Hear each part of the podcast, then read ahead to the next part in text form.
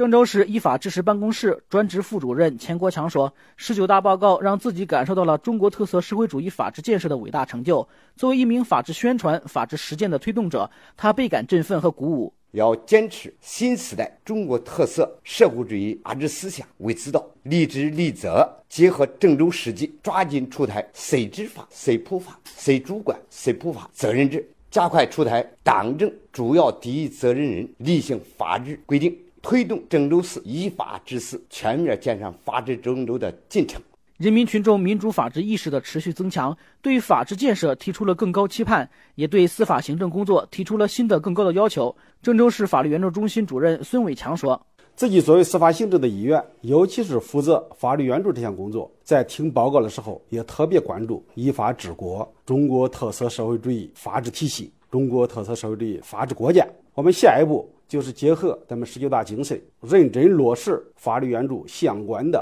文件精神。具体来说，就是降低门槛，扩大援助覆盖面，让更多的困难群众享受到司法的公平正义。郑州市司法局基层工作处处长彭小鹏说：“通过学习贯彻十九大报告精神，在今后的工作中将不断巩固司法体制改革成果，发挥好人民监督作用，让权力在阳光下运行，充分发挥我们郑州市基层司法行政工作各项职能，突出基层法律服务，把我们这个人民调解工作要向深度拓展，让这个人民群众渴望得到了司法的公平正义不迟到。”